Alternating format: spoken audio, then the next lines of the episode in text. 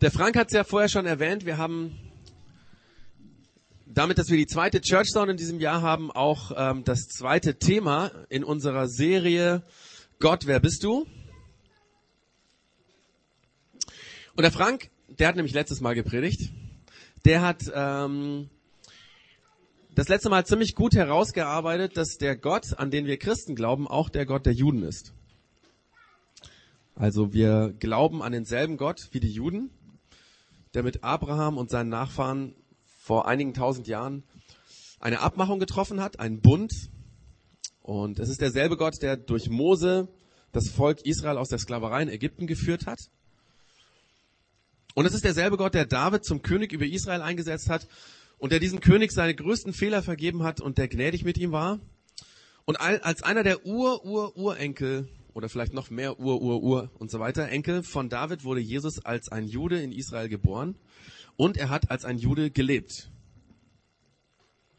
Und aus diesem Zusammenhang heraus ergibt sich auch, dass die Bibel der Juden, das was wir Christen Altes Testament nennen, ähm, dass das auch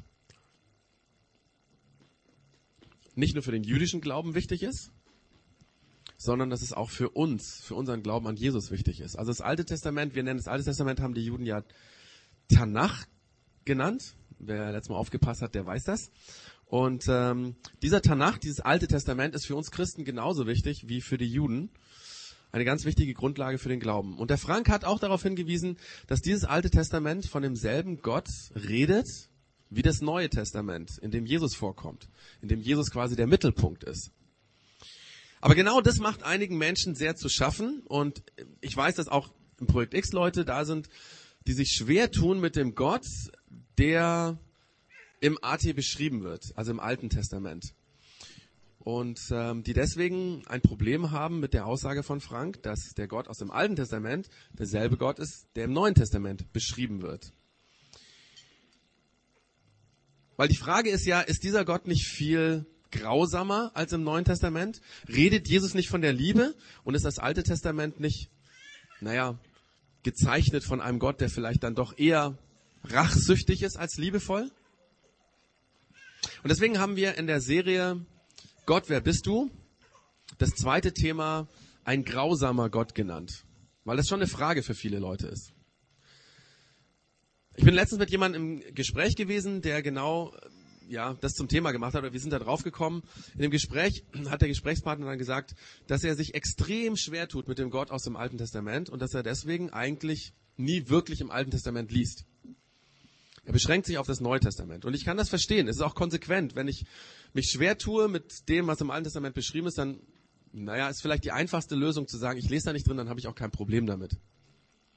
Oder jemand ähm, hat mal gesagt, viele Dinge aus dem Alten Testament machen mich einfach wütend. Wenn ich das lese, dann, lese, dann kriege ich eine Wut auf Gott. Es gibt also, wenn man die Bibel aus der heutigen Sicht liest, tatsächlich Gründe, warum man den Gott des Alten Testaments als grausam oder lieblos oder manche haben auch gesagt blutrünstig oder ähnliches ähm, sehen kann. Und ich lese dazu einen Text, ähm, den wir für das heutige Thema als Grundlage ausgewählt haben. Er steht im vierten Mosebuch Kapitel 33 und ich lese äh, vom Vers 50 an. Und ihr könnt es gerne mitlesen.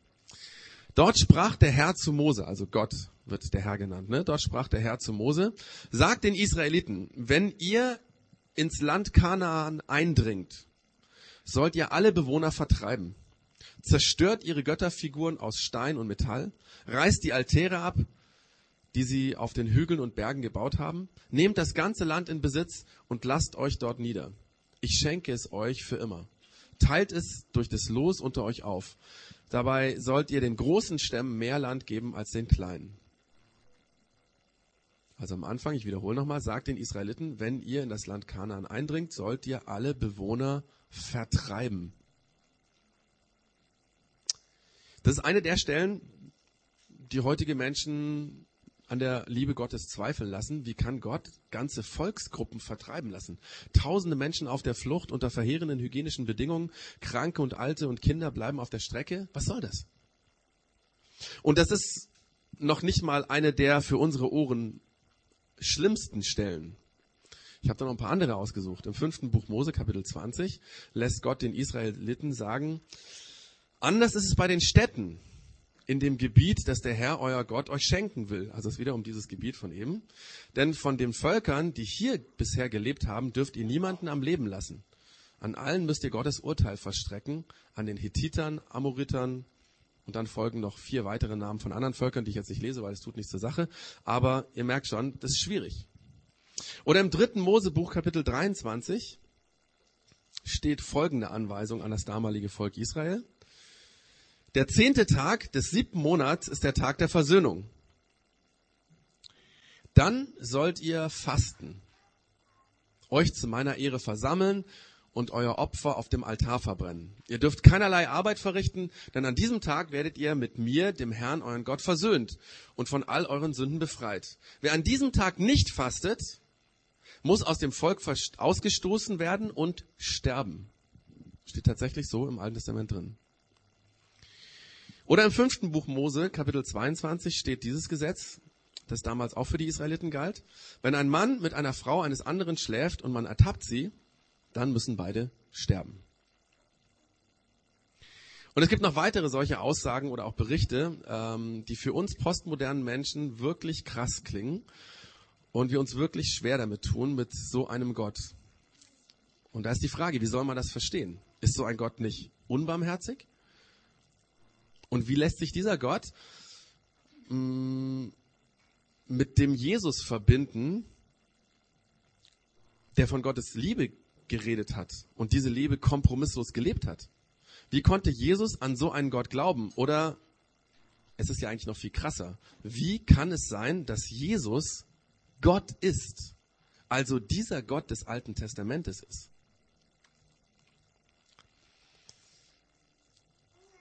Ich kann diese Anfragen total gut verstehen. Auch bei mir gibt es immer wieder Momente, wenn ich die Bibel lese, wenn ich das Alte Testament lese, wo ich zusammenzucke. Das ist nicht nur im Alten Testament so, im Neuen Testament gibt es auch solche Dinge, mit denen ich mich schwer tue.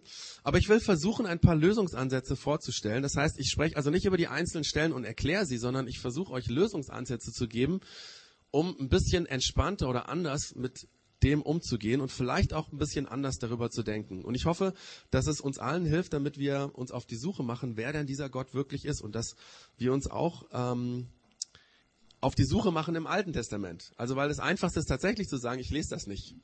Und wie gesagt, ich kann das auch verstehen, aber es ist eben wichtig für uns das Alte Testament. Und deswegen mache ich euch Mut, ein Stück weit diese Hilfestellungen einfach auszuprobieren. Aber ich fange mal damit an. Das Erste, was wir bedenken müssen, wenn wir im Alten Testament lesen, übrigens im Neuen Testament ist es auch nicht viel anders, aber im Alten Testament noch extremer, wenn du die Bibel aufschlägst, dann han, äh, liest du Texte, die einfach sehr, sehr alt sind. Und je weiter man vorne in der Bibel anfängt, desto älter sind die Berichte, die Gedichte oder Chroniken oder Weisheitssprüche oder was man da auch immer findet. Sie stammen alle aus einer Zeit, die völlig anders waren als unsere. Die Leute damals, also die Autoren, genauso wie die Leute, die diese Texte zum ersten Mal gelesen haben, die kannten keine Menschenrechte. Sie haben noch nie über die Würde des Menschen nachgedacht, die bei uns im Grundgesetz verankert ist. Für die Menschen war der Gedanke fremd, dass es grausam ist, wenn zur Verteidigung des eigenen Volks ein anderes ausgemerzt wird. Und den Menschen damals wäre es nie in den Sinn gekommen, dass das Leben eines Königs genauso viel Würde und Wert hat wie das eines einfachen Bauern oder eines Sklaven. Und die Berichte sind genau aus dieser Perspektive eines solchen Menschen geschrieben. Und wenn Gott mit den Menschen damals kommuniziert hat, hat er natürlich im Rahmen dieses Weltbildes und dieses Denkhorizonts der damaligen Menschen geredet.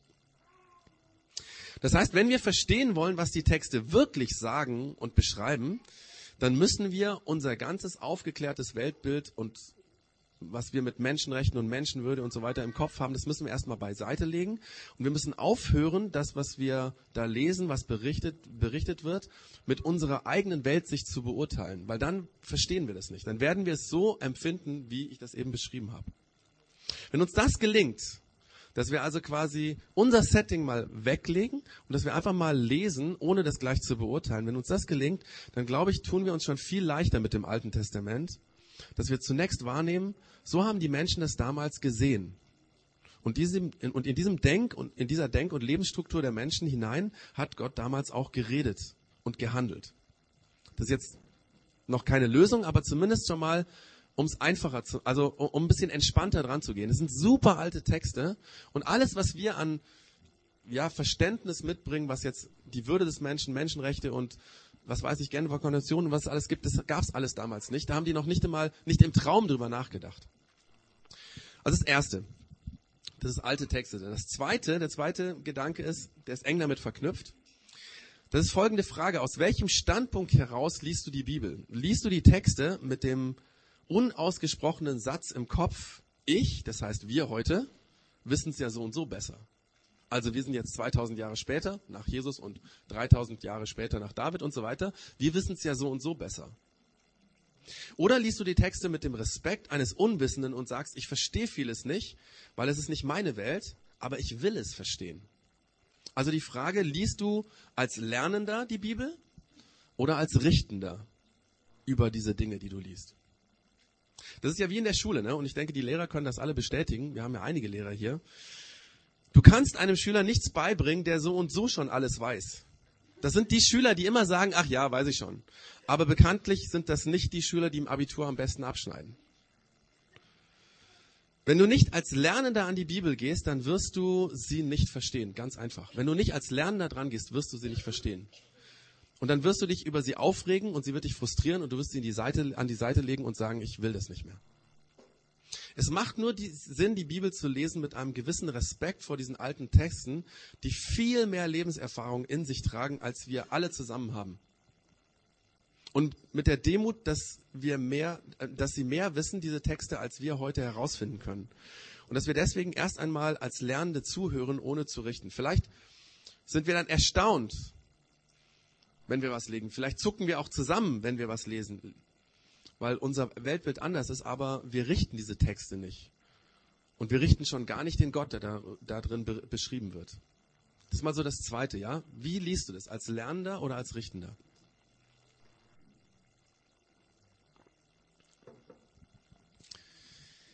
Dann das Dritte, wenn wir die Bibel lesen, dann müssen wir uns bewusst machen, dass die meisten der Texte seit mehr als 2000 Jahren gelesen werden. Und es ist wichtig wahrzunehmen, was denn diese vielen Millionen Menschen verstanden haben, die in den letzten 2000 Jahren diese Texte gelesen haben. Und ich nehme jetzt nur mal die 2000 Jahre der christlichen Geschichte. Es gab ja vorher schon Leute, die sie gelesen haben. Was haben die damals verstanden in diesen 2000 Jahren? Diese Millionen von Menschen, die das gelesen haben. Wenn man Theologie studiert, dann macht man das mit jedem einzelnen Text, ja ähm, dann liest man Auslegungen und Interpretationen der Texte aus verschiedenen Jahrhunderten. Meistens die, die noch ein bisschen näher dran sind, aber auch Sachen, die schon sehr, sehr alt sind. Ähm, das müssen wir jetzt hier nicht machen. Das würde auch den Rahmen sprengen. Das kann auch nicht jeder für sich persönlich leisten. Aber wir können ein Gesamtbild im Kopf haben, ein Gesamtbild wahrnehmen, was die Generationen vor uns für einen Gott gesehen haben, als sie die Bibel gelesen haben. Und ich meine jetzt nicht diesen Machtapparat Kirche, ja. Der hat natürlich die Bibel und Gott und Jesus und den Glauben missbraucht. Oh, und das wird uns nicht viel helfen, wenn wir diese Statements nehmen, sondern es geht um die Menschen, die ernsthaft von Herzen an Jesus geglaubt haben in diesen 2000 Jahren. Was für ein Gesamtbild von Gott haben die aus dem Alten und dem Neuen Testament herausgelesen? Und das hat der Frank letztes Mal schon gesagt. Seit 2000 Jahren lesen viele, viele, viele Generationen von Christen aus der Bibel heraus, dass Gott ein liebender, gnädiger, gütiger, barmherziger Gott ist, der Treue hält und der, wenn man das so zusammenfassen könnte, der beste Vater ist, den wir uns je wünschen können. Es ist interessant. Obwohl solche Dinge in der Bibel vorkommen, haben diese Generationen das als Gesamtschau rausgezogen. Und zwar auch aus dem Alten Testament. Und genau das müssen wir im Hinterkopf haben, gerade bei den Stellen, die für uns irgendwie grausam sind. Denn vielleicht haben wir ja noch was übersehen und denken deswegen, Gott sei grausam. Vielleicht kennen wir nur einen Ausschnitt aus der Geschichte, vielleicht müssten wir noch 150 andere Stellen kennen, um überhaupt zu verstehen, worum es hier geht.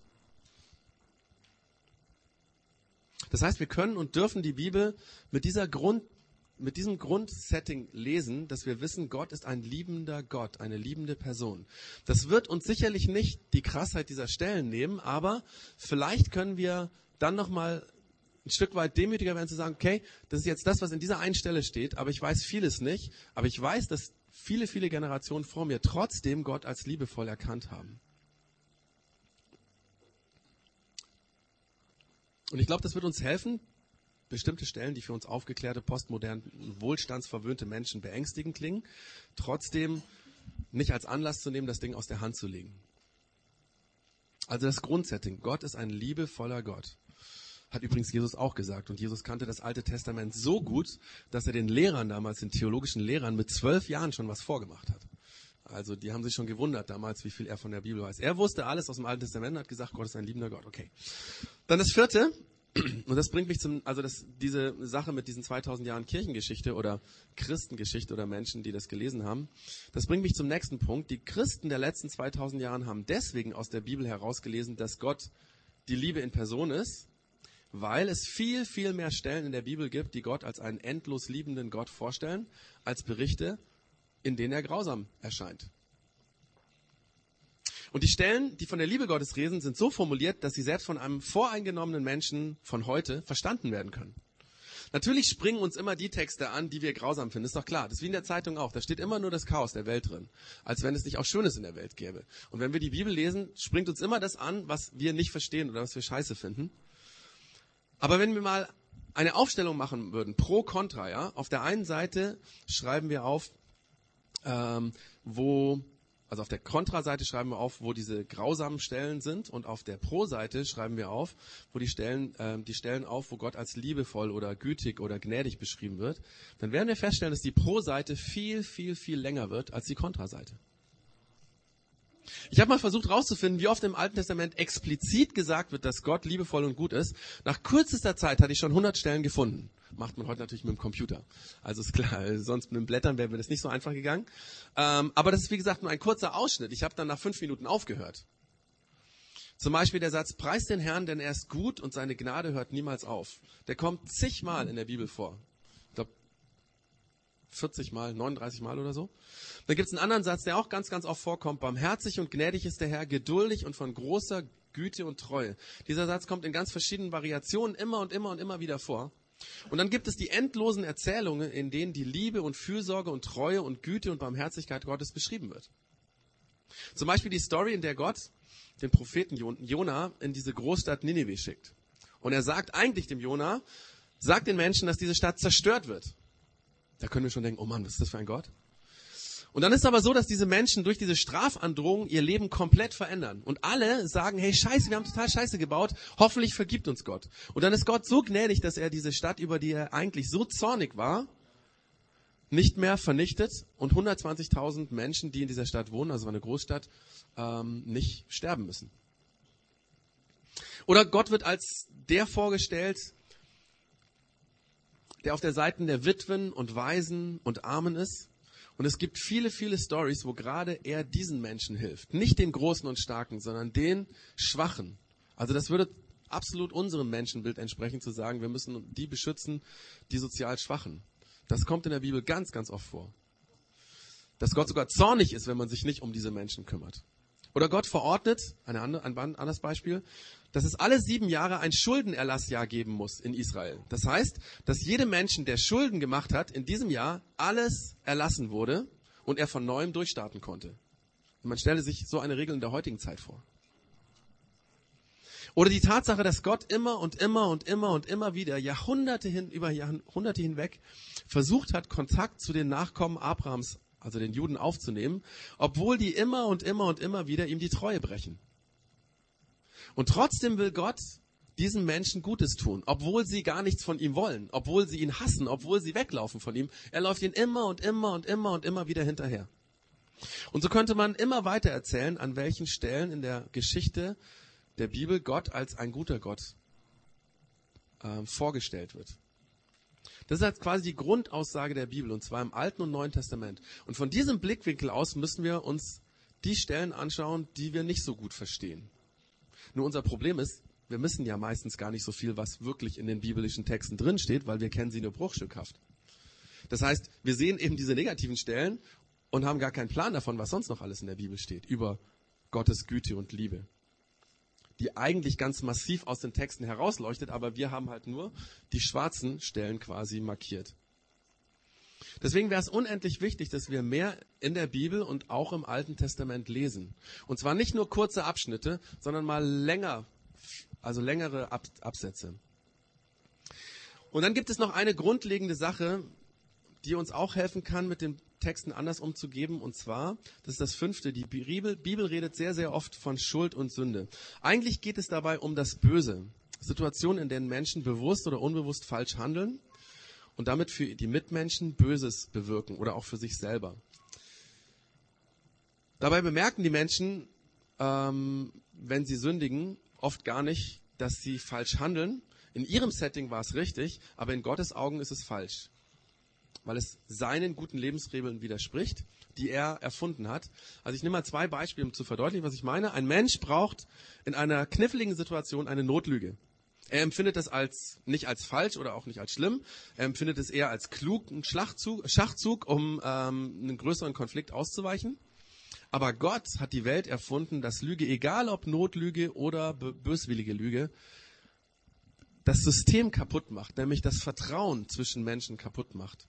Durch jede Lüge bekommt das System, das Gott erfunden hat, einen Knacks. Etwas Gutes, das Gott erfunden hat, geht kaputt. Meistens frisst es sich so eine Notlüge wie ein kleines Krebsgeschwür in die Beziehung zwischen den Menschen und beschädigt sie. Oder nehmen wir das Beispiel, das in unserer Welt ständig präsent ist. Eine Frau ist verheiratet, hat zwei Kinder. Ihr Mann arbeitet sehr viel. Er tut das aus Liebe und Verantwortungsgefühl für die Familie. Er versorgt seine Frau und die Kinder finanziell jedenfalls sehr gut. Großes Auto, zwei, äh, großes Haus, zwei Autos, Reitunterricht für die Kinder, Hobby, äh, Hockeyclub für den Jungen, Putzfrau, Kindermädchen, alles kein Problem in dieser Familie. Aber der Mann merkt nicht, dass er und seine Frau sich auseinanderleben, weil sie rein zeitlich viel zu wenig miteinander zu tun haben. Als Nachbar lebt neben dieser Familie ein Arzt. Und weil die Arztpraxis auch direkt im Nachbarhaus ist, sehen sich die Frau und dieser Arzt immer wieder. Aus den anfänglichen Smalltalk wird mehr, man redet immer länger über den Zaun, dann die Einladung auf den Kaffee, Spaziergänge erst mit den Kindern, dann alleine, als die Kinder im Bett sind. Lange Rede, kurzer Sinn, aus, dem Nach aus der Nachbarschaft wird eine Liebesbeziehung. Natürlich bringt das Streit in die Ehe der Familie, Konflikt auch mit den Kindern, Auszug des Ehemanns und letztendlich lässt sich die Frau scheiden und zieht mit diesem Arzt zusammen. Die Kids müssen irgendwo zwischen den Welten leben. Beide, die Frau und der Nachbar, finden das nicht so ganz einfach. Es wäre besser gewesen, wenn noch keine Kinder da gewesen wären. Aber schuldig fühlen sie sich nicht. Was hätten sie denn machen sollen?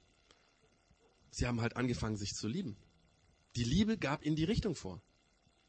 Und wenn es wirkliche Liebe, war und die Ehe vorher auseinandergelebt war, dann empfinden wir heutzutage das als normal. Und die meisten Menschen würden das auch so machen heute. Das ist ganz, ganz logisch. So macht man das. Aber Gott sieht es anders. Er hat Ehe und Familie erfunden, damit sie bis zum Lebensende stabil zusammenbleibt. Und er hat die Welt so gemacht, dass Kids Papa und Mama brauchen. Und der neue Partner ist eben kein Ersatz für Papa und, oder Mama. Und jede Trennung verletzt Kinder, weil sie von beiden kommen, weil sie Kinder von beiden sind. Und solche Dinge nennt die Bibel Sünde oder Schuld. Und jetzt kommt was, was für uns ganz wichtig ist zu wissen. Wenn es um Schuld geht in der Bibel, egal welches Thema, wenn es um Schuld geht, kann Gott sehr, sehr, sehr krass reagieren, weil Schuld, Schuld ihn verletzt. Es verletzt ihn, weil seine Welt, die er gut erfunden hat, beschädigt wird und nach und nach zerstört wird. Schuld und Sünde hat in der Sicht Gottes immer eine ganz, ganz krasse Auswirkung. Schuld und Sünde frisst sich wie ein Geschwür in die Beziehung der Menschen und zerstört das Gebäude, was Gott eigentlich gebaut hat. Und es ist wie bei einer chemischen Reaktion, da gibt es so einen kleinen Auslöser und eine ganz riesige Reaktion. Und wir haben im Vorbereitungsteam an diese Handwärmer gedacht. Kennt ihr die? Kennt ihr bestimmt? Ich habe gedacht, vielleicht kann einfach mal jemand, ich gebe jetzt mal ähm, Wem gebe ich das denn jetzt mal? Die Katharina, die ist auch irgendwie, die kennt sich mit so Sachen ein bisschen aus. Ähm, also, das ist ein ganz normales, wer es nicht kennt, ähm, ist Flüssigkeit drin. Das ist ein Salzkristall, habe ich ähm, in Wikipedia gelesen. Und da ist ein kleines Metallplättchen drin. Und wenn dieses Metallplättchen geknickt wird, dann passiert ganz schnell etwas. Also die Katharina wird es jetzt gleich mal knicken und dann hochhalten und dann seht ihr, was passiert. Und die Katharina kann dann auch noch beschreiben, was sie zu dem, das, also zu dem, was man sieht, noch merkt.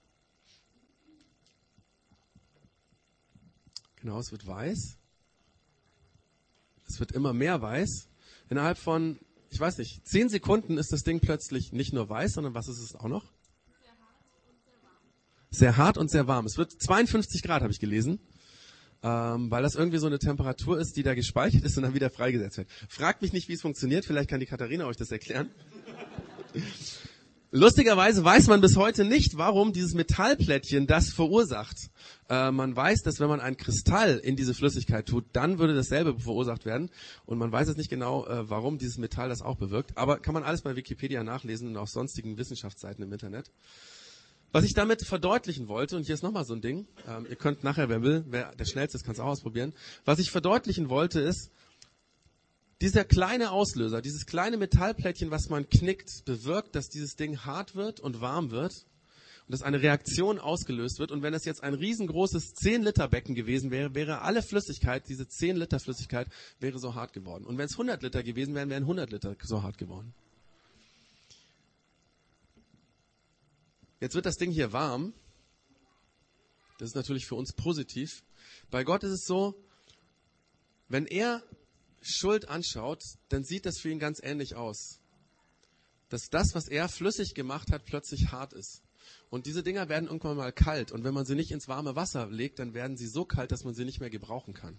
Wenn man also keine Energie mehr dazufügt, ist es ein kaltes, hartes Ding. Und für Gott ist es ganz ähnlich. Wenn Schuld macht letztendlich diese Welt kalt und hart. Durch eine kleine, einen kleinen Auslöser wird eine große Reaktion, destruktive Reaktion hervorgerufen. Das können, das kommt in den Bibeltexten immer wieder vor, dass Gott, wenn Schuld passiert, sehr krass reagiert, weil er das so empfindet, weil er empfindet, jetzt geht das Gute, was ich gemacht wird, nach und nach kaputt. Vielleicht nicht so schnell wie dieser, dieses Wärmepad, aber es geht trotzdem kaputt.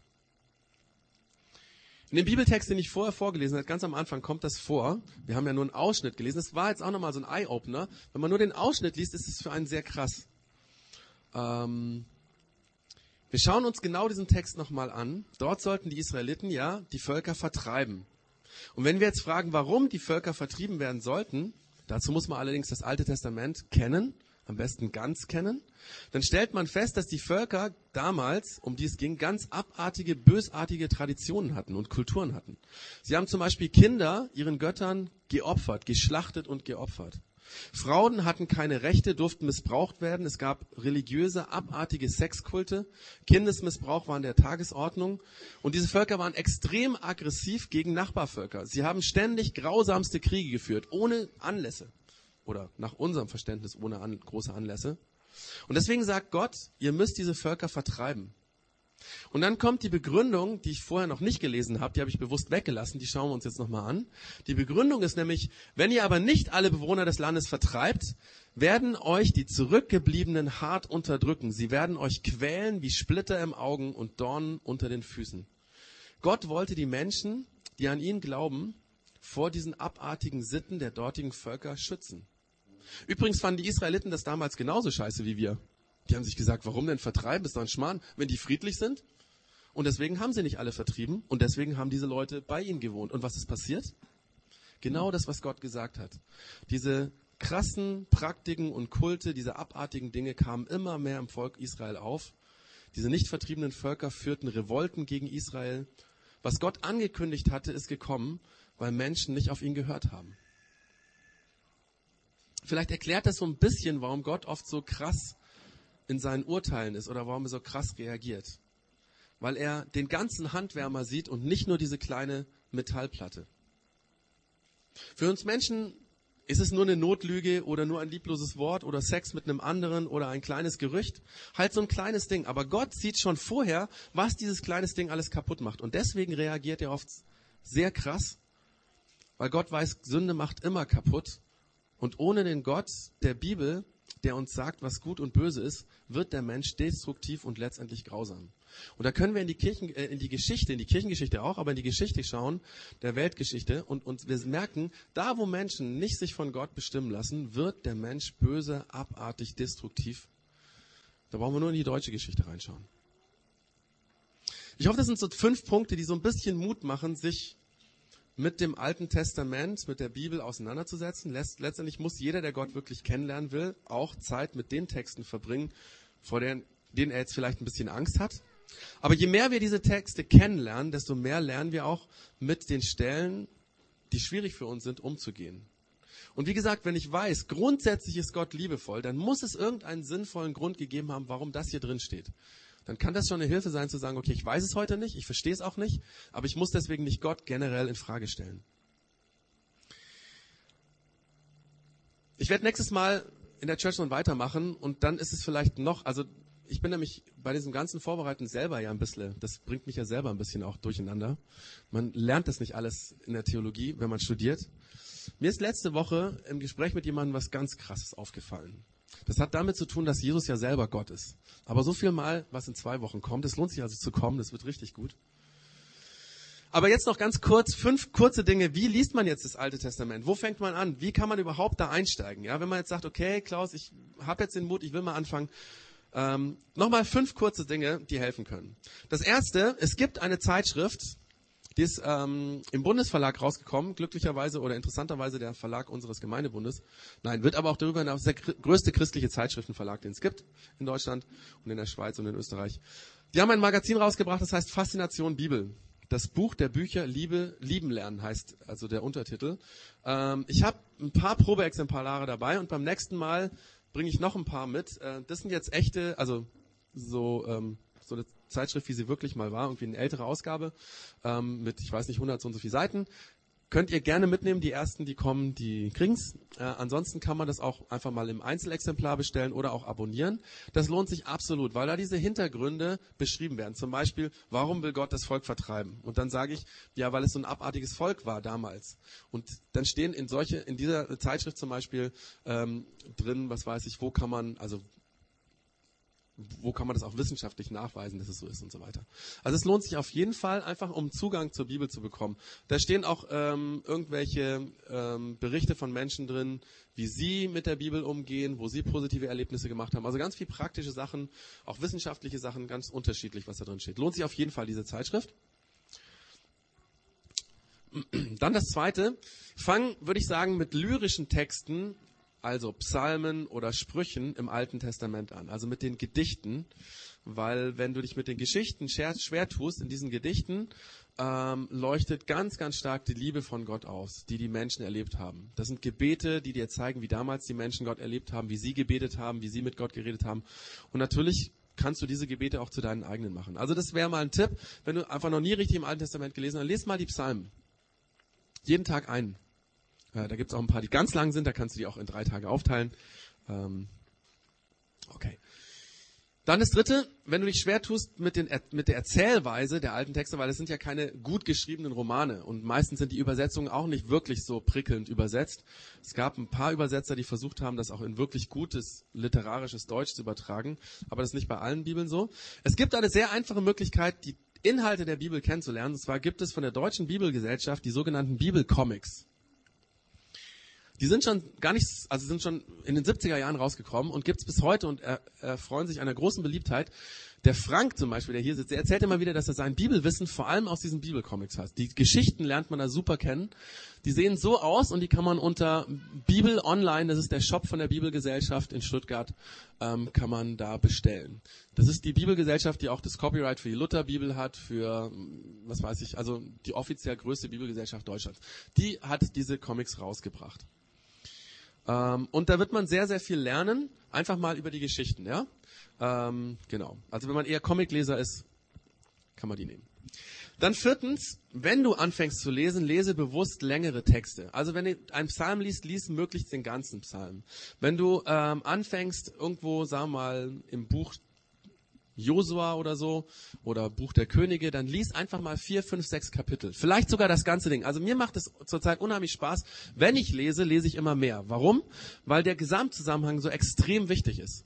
Weil wenn du so ein kleines Ding rausliest, dann denkst du, oh, was ist denn das für ein Scheiß? Und wenn du drei Kapitel mehr liest, vorne und nachher, dann merkst du plötzlich, ah ja, das macht ja Sinn. Also wenn du anfängst zu lesen, nimm dir ein bisschen Zeit. Das heißt, ich mache Menschen manchmal Mut, dass ich sage, du musst ja nicht jeden Tag zwingend einen Abschnitt in der Bibel lesen. Wenn du vielleicht jeden zweiten Tag oder jeden dritten oder jeden vierten Tag oder einmal in der Woche dir viel Zeit nimmst, um mehr zu lesen. Versteht ihr, was ich meine? Äh, manchmal kann es auch sehr frustrierend sein, jeden Tag so einen kurzen Abschnitt zu lesen, weil man es einfach nicht versteht. Dann nimm dir lieber einen Tag in der Woche am Freitag, wenn irgendwie der, die ähm, Arbeit aus ist oder so, dann einfach mal zwei, drei Stunden zu lesen. Genau. Und dann das fünfte. Notier dir Stellen, in denen Gott als barmherzig, gut, liebevoll, treu und so weiter beschrieben wird. Wenn du ein ganz kritischer Mensch bist, dann mach auch noch die Kontraseite und schreib auf, wo das nicht der Fall ist. Aber es geht mir um diese positiven Dinge. Schreib es auf, weil du wirst es wieder vergessen und du wirst es nicht finden, wenn du dir denkst, da stand doch mal was. Trotz Bibellexikon und alles du, im, im, also im, im, Internet oder auf dem Computer, du wirst es nicht finden. Mir geht's jedes Mal so. Ich denke, da gab's doch eine Stelle und ich brauche endlos lang, bis ich die wieder gefunden habe. Schreib's dir auf. Das ist wie beim Googlen, ne? Du googelst und findest eine total geile Seite. Wenn du nicht gespeichert hast, die findest du nie wieder. So ist es bei der Bibel auch. Und deswegen schreib dir auf, wo positive Dinge einfach dir in dem Text auffallen, wo du denkst, hey, das ist ja krass, was Gott gemacht hat. Da ist er echt liebevoll, da ist er wirklich treu, da ist er barmherzig, da ist er endlos gnädig.